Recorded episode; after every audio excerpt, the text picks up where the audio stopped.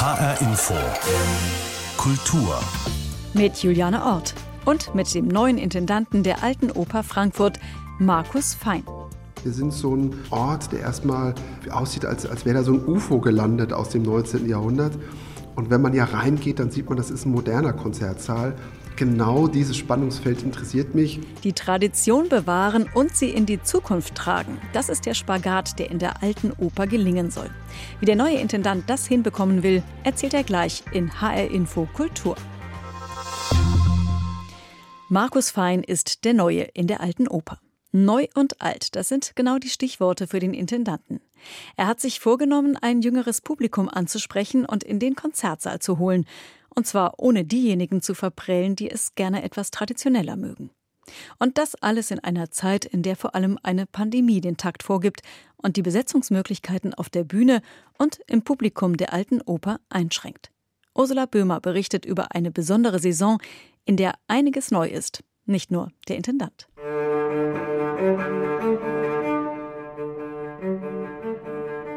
Musik als Monolog, Bachs Cellosuiten sind wie gemacht für das, was der Neue in der alten Oper vorhat. Corona-bedingt musste Markus Fein das bereits geplante Programm umbauen, macht nun aber aus der Not eine Tugend. Wir haben in gewisser Weise diese Corona-Diskussion auf die Spitze getrieben bei einem Konzerttag, den wir Monologe nennen, wo Musik auf dem Programm steht, gespielt von einem Künstler, von einem Geiger oder von einem Cellisten, Christian Tetzlaff, Daniel Müller-Schott. Musik, die sozusagen versucht, in reduzierter Besetzung die Welt ganz groß zu machen und die großen Themen anzusprechen. Und diese Solowerke von Bach, von Bartok, von Kodai werden dann in Dialog mit Literatur treten, von Goethe, Shakespeare bis in die Gegenwart. Den literarischen Dialog wird dann der Schauspieler Ulrich Mattes beisteuern. Für Konzepte, die Musik mit anderen Sparten wie Literatur oder Tanz verbinden, ist Markus Fein bereits bekannt und für seine Flexibilität. Zum 30-jährigen Jubiläum der Festspiele Mecklenburg-Vorpommern, die er bis vor kurzem geleitet hat, ließ er sich unter dem Motto 30 mal anders kurzerhand klein besetzte Konzertformate einfallen, darunter auch Kirchturmkonzerte mit Blechbläsern.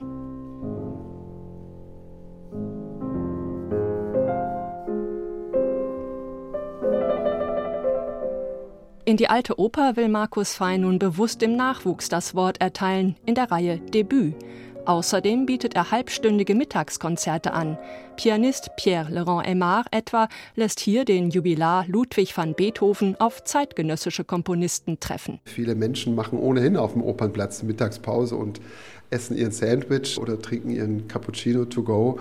Da liegt es eigentlich ganz nahe, dass man auch tagsüber Formate anbietet. Das machen wir jetzt zweimal mit René Capisson, Kit Armstrong und mit Pierre Laurent Aymar. Also wenn Sie so wollen, die Corona-Pandemie als so ein Ideensprungbrett, als Versuch, auch etwas Neues hier mal zu erproben.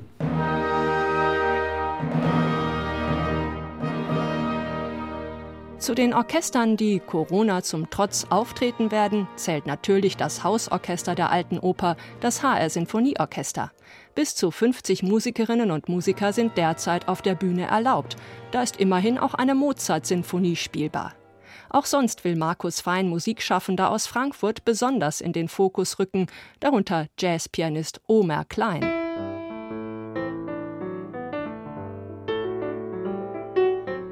Ich wusste, dass er vor einigen Jahren nach Frankfurt gezogen ist, als ich ihn dann angesprochen habe auf unsere Bühne für Frankfurt, wie dieses Mini-Festival lautet, bei dem wir Frankfurter Künstler, Frankfurter Ensembles einladen wollen. Da hat er gesagt, ja, ich wohne ja hier gleich um die Ecke der alten Oper. Also es hat Corona bedurft, dass ein wunderbarer, international renommierter Jazzpianist, der hier lebt, jetzt endlich in der alten Oper selbst auftreten kann. Auch für die ganz Kleinen hat Markus Fein eine gute Botschaft. Die bewährten Pegasus-Konzerte für Säuglinge bis Grundschulkinder werden fortgesetzt mit gleich zwölf Konzertangeboten zu Beginn der neuen Saison. Ich verstehe mich als ein Mittler, als jemand, der guckt, wie kann das Konzerterlebnis möglichst intensiv sein, wie können wir die Menschen nah ranführen an die Musik. Und die Alte Oper bietet dafür ein fantastisches Spielfeld. Und auf diesem Spielfeld kann sich Markus Fein nun austoben. Ursula Böhmer hat den neuen Intendanten der Alten Oper und sein Programm vorgestellt. Dabei war schon einiges über ihn zu erfahren, aber jetzt gibt es die Möglichkeit, Markus Fein noch näher kennenzulernen. Markus Fein stammt aus Frankfurt und er ist jetzt zurückgekehrt als Intendant des zentralen Konzerthauses der Stadt. Genau dort habe ich ihn getroffen und ich wollte von ihm wissen, ob das jetzt ein bisschen wie nach Hause kommen ist für ihn oder ob ihm doch eigentlich der Bezug zur Stadt etwas abhanden gekommen ist. Ja, es sind, es sind in der Tat gemischte Gefühle. Ähm, ich, auf jeden Fall schließt sich ein Kreis. Ähm, ich bin hier geboren, bin dann in München zur Schule gegangen, habe dann äh, in Norddeutschland lange gelebt, in Hamburg gelebt, habe in Berlin, Hannover gelebt, zuletzt in Schwerin, in Mecklenburg-Vorpommern. Also man kann es vielleicht so sagen, ich entdecke meine Heimatstadt jetzt neu und ähm, ich bin ganz gespannt, die Menschen hier äh, kennenzulernen, die Kulturinstitutionen hier kennenzulernen und freue mich riesig auf die Kulturstadt Frankfurt und freue mich natürlich riesig auf die Arbeit hier in der Alten Oper. Was Ihnen, glaube ich, auch sehr am Herzen liegt, ist die Musikvermittlung. Sie haben da verschiedene Formate entwickelt. Eins heißt zweimal hören. Da geht es darum, unterschiedliche Hörperspektiven einzunehmen und seine Wahrnehmung auch zu schärfen. Sie haben eine Hörerakademie gegründet und mittendrin Konzerte veranstaltet, also bei denen das Publikum dann zwischen den Musikern sitzt. Also nur in Anführungszeichen Musik hören reicht offenbar nicht. Wozu braucht es die Vermittlung? Ich glaube, es ist ganz wichtig, dass wir uns als Macher, als Verantwortliche, als Musiker fragen, wie wir die Tradition in die Zukunft äh, tragen können. Das ist die zentrale Aufgabe. Wenn wir nur die Geschichte, die Tradition verwalten, wenn wir nur die Büsten auf den Sockeln haben, dann wird das nicht reichen, dann wird das nicht, dann wird das nicht tragen. Und ich glaube schon, dass es sinnvoll ist, einem Publikum zu zeigen, wie revolutionär, wie aufregend eine Eroica von Ludwig van Beethoven war. Das war eine Musik, die aus den Umstürzen, aus den Umwälzungen dieser Zeit heraus sich speist und diesen Gestus in sich trägt. Und das muss man immer neu vermitteln, das muss man immer neu in die, in die, an die Gegenwart andocken. Und da ist Musikvermittlung ein, eine Möglichkeit. Es geht um Lebendigkeit, es geht um Austausch, es geht um Dialog. Das sind die zentralen Begriffe. Das muss per Definition sozusagen ein Haus sein, das einen Exzellenzanspruch formuliert und zugleich sich öffnet und zugleich wirklich ernst gemeinte Gesten und ausstrahlt. Äh, wirklich eine, eine ernsthaft ausgestreckte Hand, nicht nur als Lippenbekenntnis, sondern äh, im Programm selbst und immer Andockungsmöglichkeiten bietet. Und das wäre schön, das, das, das wäre wär ein Traum, wenn viele von denen, die die alte Oper jetzt fotografieren, dann auch das Haus von innen sich angucken. Und wie kriegen Sie die rein? Wie gelingt das denn, das Publikum anzuziehen? Natürlich sind erstens die Künstler die entscheidenden Akteure. Die Künstler sind die, die, die ersten Vermittler. Und wir werden hier in der Alten Oper insbesondere die Musiker einladen, die einfach eine Ausstrahlung haben, die eine Persönlichkeit haben. Ja? Wir werden viele neue Formate entwickeln, wir werden neue Angebote formulieren, wir werden Angebote schaffen für die Experten, für die Freaks, für die Kenner und werden zugleich Angebote schaffen sozusagen für die Anfänger, für die Neulinge. Auch die wollen wir wirklich sozusagen an die Hand nehmen und, und ranführen an die alte Oper. Also es wird ganz oft den Versuch geben, über den Tellerrand der Musik hinauszublicken, nach neuen Dialogen zu gucken, nicht auf so einer Eventschiene, die sozusagen jetzt so ein, so ein Flimmern möchte und, und immer nach neuen Verpackungen sucht. Das muss irgendwie einen innerlichen Grund haben. Es muss Kunst sein, es muss Kultur sein. Ähm, aber ich glaube, es ist spannend, dass die alte Oper sich vernetzt mit den Fragen da draußen, wir sind als Gebäude so ein Kulturtempel, wir sind so ein, so ein Ort, der erstmal aussieht, als, als wäre da so ein UFO gelandet aus dem 19. Jahrhundert. Und wenn man ja reingeht, dann sieht man, das ist ein moderner Konzertsaal. Genau dieses Spannungsfeld interessiert mich. Tradition und zugleich uns eben öffnen, den Fragen der Gesellschaft hin öffnen und sie hier in unserem Medium, in unserem Rahmen beantworten wollen. Sie haben ja auch mit auf den Weg bekommen, dass Sie auch ein jüngeres Publikum ansprechen sollen. Ähm, wie kann das gelingen? Wie kann das ganz konkret gelingen? Was wäre da Ihre Idee? Wir werden ganz konkrete Angebote bieten. Das geht los vom Ticketpreis, vom Ticketing. Das geht über die entsprechenden Genres, die wir hier bedienen. Ähm, wir werden den Jazz zum Beispiel stärken in der Alten Oper. Es wird in der Saison 21, 22 einen Residenzkünstler im Jazzbereich geben, also einen internationalen Jazzmusiker hier ans Haus binden für eine Saison. Wir machen uns viele Gedanken, wie es uns gelingt, ein jüngeres Publikum für die alte Oper zu gewinnen, ich finde es ganz wichtig, dass man gleichwohl bei sich bleibt. Ernst gemeinte Angebote zu machen für jüngere Menschen, die sagen, ja, das ist eben auch meine alte Oper. Sie haben von einem Haus der Möglichkeiten gesprochen, von einem fantastischen Haus der Möglichkeiten sogar. Jetzt ist ja in diesen Zeiten aber auch immer die Frage, was ist denn überhaupt möglich? Ähm, wie können Sie da reagieren auf eine Situation, die sich ja noch dazu ständig verändert? Wir haben jetzt im Programm für die Monate September und Oktober 70 Veranstaltungen in der Alten Oper.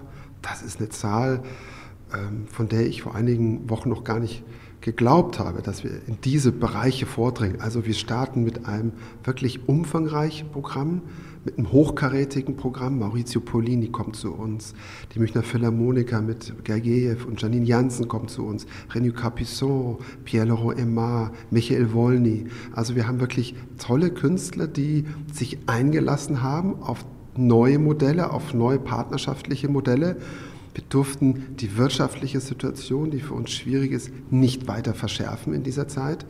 Und wir wollten versuchen, nicht aus einer Defensive heraus dieses Programm zu denken. Wir wollten aktiv dieses Programm gestalten. Wir haben viele Programme neu entwickelt äh, für diese Zeit. Die Bühne für Frankfurt, Monologe, Musik für Soloinstrumente im Dialog mit großen Texten der Weltliteratur. Ja, all das sind Formen, darauf zu reagieren, aktiv zu gestalten und nicht jetzt mit angezogener Handbremse das, die alte Oper wieder zu öffnen, sondern mit Innovationskraft und mit dem Wunsch, ein beziehungsreiches, spannendes, ein tolles Programm möglich zu machen und für die Menschen da zu sein. Wiedereröffnung ist genau das Stichwort. Sie sind jetzt Intendant eines Hauses, was ja vor noch nicht mal 40 Jahren wiedereröffnet worden ist, äh, nach der Zerstörung im Krieg und nach langen Diskussionen. Damals zur Wiedereröffnung gab es Gustav Mahlers achte Sinfonie. Wenn Sie jetzt frei wählen könnten, machen könnten, was Sie wollten, was wäre für Sie jetzt das geeignete Stück, das geeignete Werk zur Wiedereröffnung? Wir werden ja am 28. August 2021 dieses Jubiläum feiern, 40 Jahre alte Oper Frankfurt. Welches Stück dann auf dem Programm steht, das will ich jetzt noch nicht verraten. Ähm, wenn es um meine persönlichen Vorlieben geht, dann würde ich sagen, macht man und man im klassischen Bereich ist, da kann ich mir zum Beispiel einen Abend nur mit Musik von Johann Sebastian Bach vorstellen. Das ist sozusagen so ein, ein, ein Komponist, auf den sich dann irgendwie alle am, am Ende des Tages irgendwie verständigen und sagen, das ist so unser Urkomponist, der, der, der, der die Grundlage gelegt hat und der uns alle noch so tief im, im Herzen trifft sozusagen. Das ist so ein, so ein Komponist, der, der dann vielleicht auch sagt, guck mal, also Corona-Krise, die ist schon hart, aber es gab noch den 30-jährigen Krieg und ähm, es gab noch vieles andere. Und auch das, das Haus selbst, manchmal stelle ich mir so vor, wie die alte Oper uns so dann zuflüstert und sagt, wir haben auch noch ganz andere Zeiten überstanden, den Zweiten Weltkrieg und die Bombardierung. Und ihr kriegt das schon hin und ihr werdet dieses Haus jetzt wieder mit ganz viel Leben füllen und äh, wir kommen durch diese Zeit. Sagt Markus Fein, der neue Intendant der Alten Oper in Frankfurt. In der Alten Oper wird im Oktober auch der Auftakt zum Deutschen Jazzfestival stattfinden. Das Festival ist in diesem Jahr auf zwei Abende zusammengeschnurrt. Aber immerhin mit einer Premiere. Der britische Musiker und Komponist Django Bates hat Stücke des Saxophonisten Charlie Parker bearbeitet, der als Begründer des modernen Jazz gilt. Diese Bearbeitungen bringt Django Bates zum 100. Geburtstag von Charlie Parker zur Aufführung. Und zwar in der Alten Oper zusammen mit der HR Big Band. Aus dem Programm Django Bates Celebrating Charlie Parker Confirmation.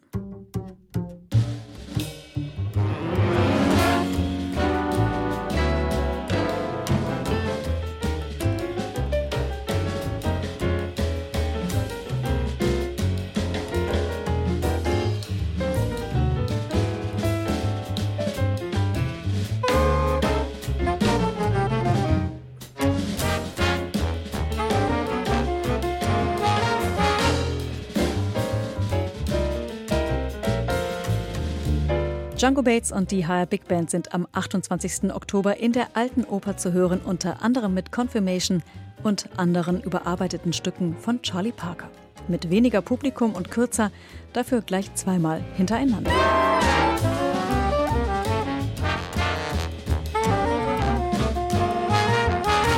Und auch das HR Sinfonieorchester tritt nach vielen Online-Konzerten wieder live auf. Saisoneröffnung ist am 10. September in der Alten Oper mit Andres Orozco Estrada und den letzten drei Mozart-Sinfonien.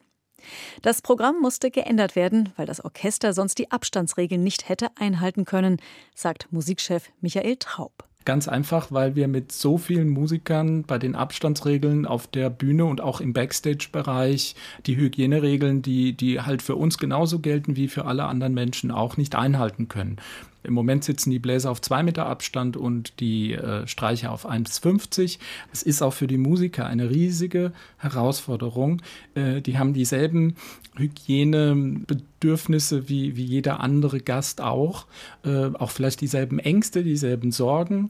Und äh, wir sind hier sehr sorgfältig mit allem und ich glaube, Garantien können wir natürlich nie für irgendetwas äh, abgeben, aber ich glaube, wir sind äh, auf der sichersten Seite, die man haben kann. Die Umstände bleiben besonders und überall werden Konzepte gesucht, wie Kultur in die Säle und auf die Bühnen zurückkehren kann. Denn das fehlt ganz gewaltig. Und für viele Künstler und Künstlerinnen ist die aktuelle Situation auch einfach existenzbedrohend. Gerade für Musiker und Musikerinnen, die in der Regel von ihren Auftritten leben, von der Gage für ein Konzert. Es gibt zwar hier und da Open-Air-Veranstaltungen, aber das reicht bei weitem nicht aus. Wie bekommen die Betroffenen Hilfe? Riccardo Mastrocola hat einen Frankfurter Profimusiker getroffen. So klingt das im Proberaum, wenn der Profimusiker Gilbert Föde auf dem Schlagzeug übt, im Frankfurter Stadtteil Heddernheim.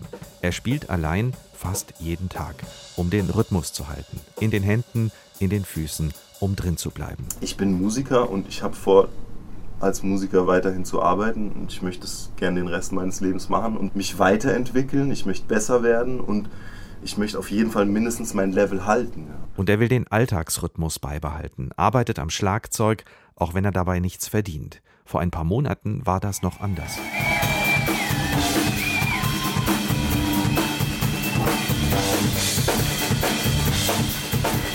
Solo von Gilbert Föde bei einem Konzert im Dezember 2019, also vor gut einem halben Jahr, mit der Band Gastone im Frankfurter Club Zoom, einem von vielen Konzertorten, die um ihre Existenz kämpfen. Je mehr schließen sollten, desto weniger Auftrittsmöglichkeiten wird der Schlagzeuger haben, desto geringer die Chance, als freier Musiker weiterzuarbeiten. 2017, da lief das Geschäft mit Live-Auftritten so gut, dass er seinen Job an der Musikschule aufgegeben hat. Danach gab es im Schnitt drei Auftritte pro Woche, regional und bundesweit. Er konnte gut davon leben, bis Ende März. Der 35-Jährige hat dann Soforthilfe bei der hessischen Landesregierung beantragt. Ich habe den Antrag, glaube ich, am Montag gestellt, als er rauskam und das Geld war tatsächlich am Mittwoch auf meinem Konto. Ich kann mich also absolut nicht beschweren. Das waren immerhin 3300 Euro für den Zeitraum von drei Monaten. Als klar wurde, dass alle Konzerte seiner Bands abgesagt werden auf weitere Monate hinaus, beantragte er Ende April Grundsicherung bei der Bundesagentur für Arbeit. Ich hätte mir niemals gedacht, dass ich irgendwann mal Hartz IV beantragen würde. Ja, also es ist jetzt nicht so ein schönes Gefühl auf der einen Seite und auf der anderen Seite bin ich natürlich dankbar dafür, dass ich nicht das Geld, was ich gespart habe, jetzt alles ausgeben muss. Ja. Denn das ist eine Besonderheit des Schutzpaketes in Corona-Zeiten. Der Antrag auf ALG II ist vereinfacht. Das Vermögen, wenn es 60.000 Euro nicht übersteigt, wird nicht angetastet, die Wohnverhältnisse nicht in Frage gestellt. Einen weiteren Antrag auf Soforthilfe bei der Landesregierung hätte er beantragen können, aber nur über einen Steuerberater, was wieder Geld gekostet hätte. Er war unsicher. Grundsätzlich ist Gilbert Föde dankbar, dass der Staat hilft, aber er fragt sich, warum in Flugzeugen oder Bahn Menschen dicht an dicht über Stunden sitzen dürfen, aber Konzerte kaum möglich sind.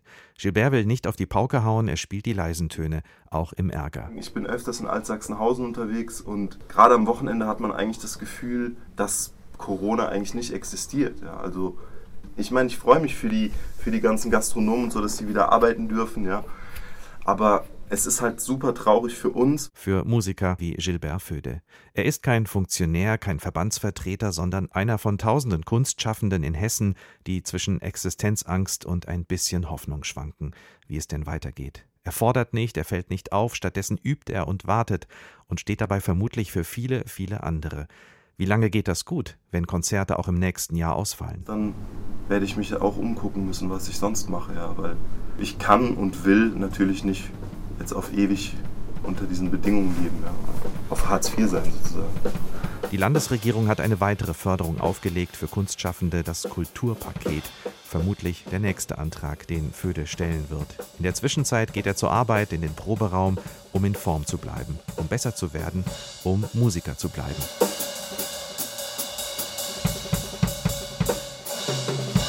Ricardo Mastrocola über einen Frankfurter Musiker, der gerne endlich wieder auftreten würde. Die Situation von Musikern bleibt schwierig in diesen schwierigen Zeiten. Jetzt aber, endlich, mit Tenet ist diese Woche der erste große Hollywood-Blockbuster in den Kinos angelaufen. Monate nach dem eigentlich geplanten Filmstart. Und zwar zuerst in Europa und dann in den USA. Der Science-Fiction-Streifen von Christopher Nolan soll auch einen Einblick in die reale Zukunft gewähren und zeigen, ob es so ein Film noch schafft, ein größeres Publikum ins Kino zu locken. Oder ob auch Kinofilme demnächst vom heimischen Sofa aus gestreamt werden. Katharina Wilhelm berichtet. Ich habe schon zu viel gesehen. Tja, wir versuchen nur Schritt zu halten. Schritt zu halten, das ist in diesem Kinojahr gar nicht so einfach. Kaum einer dürfte das besser wissen als Regisseur und Produzent Christopher Nolan, dessen Film Tenet Anfang des Sommers im Kino starten sollte und der Termin dann immer und immer wieder verschoben wurde. Tenet. Es öffnet die richtigen Türen, aber auch manch eine falsche. Tenet kommt in diesem Jahr eine ganz besondere Rolle zu, denn für diesen Film werden zum Teil die Kinotüren extra geöffnet. Die weltgrößte Kinokette AMC, die bis dato ihre Kinos in den USA noch geschlossen hatte, will bis zum Start von Tenet zwei Drittel ihrer Kinos aufmachen. Schließlich ist es der erste große Film seit Beginn der Pandemie, den sie zeigen können. Matt Bellany, ehemaliger Chefredakteur des Magazins Hollywood Reporter, sagte in der Filmsendung The Business of NPR dazu: In certain areas of this country, you're not even allowed to eat dinner inside. In Teilen des Landes kann man nicht mal drin im Restaurant essen. Die Vorstellung, über einen langen Zeitraum im Dunkeln mit vielen anderen Menschen zu sitzen, ist nicht gerade toll, egal wie streng die Hygienevorschriften der Kinos dazu sind. Warum überhaupt setzt das Studio Warner Brothers auf das Kino? Kino und nicht auf das Streaming bzw. Video on Demand, so wie viele andere Studios derzeit. Zum einen liegt das vielleicht an Christopher Nolan, denn der ist ein großer Verfechter des Kinos.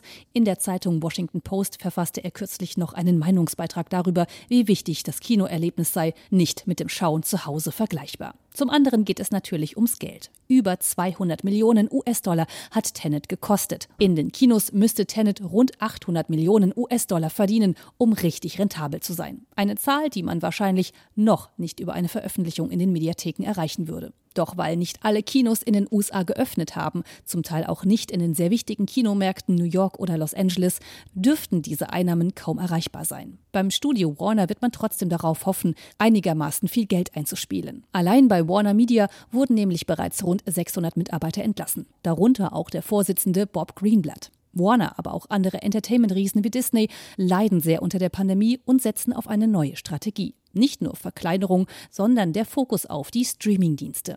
Branchenspezialist Matt Bellany. Es geht um etwas Größeres und das wird Hollywood Angst machen. Es wird weniger Wert auf einzelne Medienmarken gelegt, sondern es gibt eine Fokussierung darauf, den Streamingmarkt zu dominieren. Bei HBO stecken sie gerade alle Ressourcen in HBO Max. Auch bei Disney geht alles Geld gerade in Disney Plus. Hollywood hat zu spät auf die Konkurrenz von reinen Streaming-Plattformen wie etwa Netflix reagiert. Nun ist man heftig im Rennen um die Zuschauergunst, denn Branchenkenner glauben, dass sich schlussendlich nur eine Handvoll Anbieter durchsetzen wird. Fast verwunderlich also, dass bei Tenet der Kinostart doch noch so durchgedrückt wurde. Er kann mit der Zukunft kommunizieren. Zeitreisen. So rätselhaft und geheimnisvoll wie die Story des Films Tenet ist, ist vielleicht auch die Zukunft des Kinos und die der alteingesessenen großen Hollywood-Studios. Nur, dass im Gegensatz zu Tenet die Studios die Zeit nicht zurückdrehen können. Aber immerhin im Film gelingt das. Katharina Wilhelm über Tenet von Christopher Nolan ab dieser Woche in den deutschen Kinos zu sehen. Das war HR Infokultur. Den Podcast gibt es auf hrinforadio.de. Mein Name ist Juliane Ort.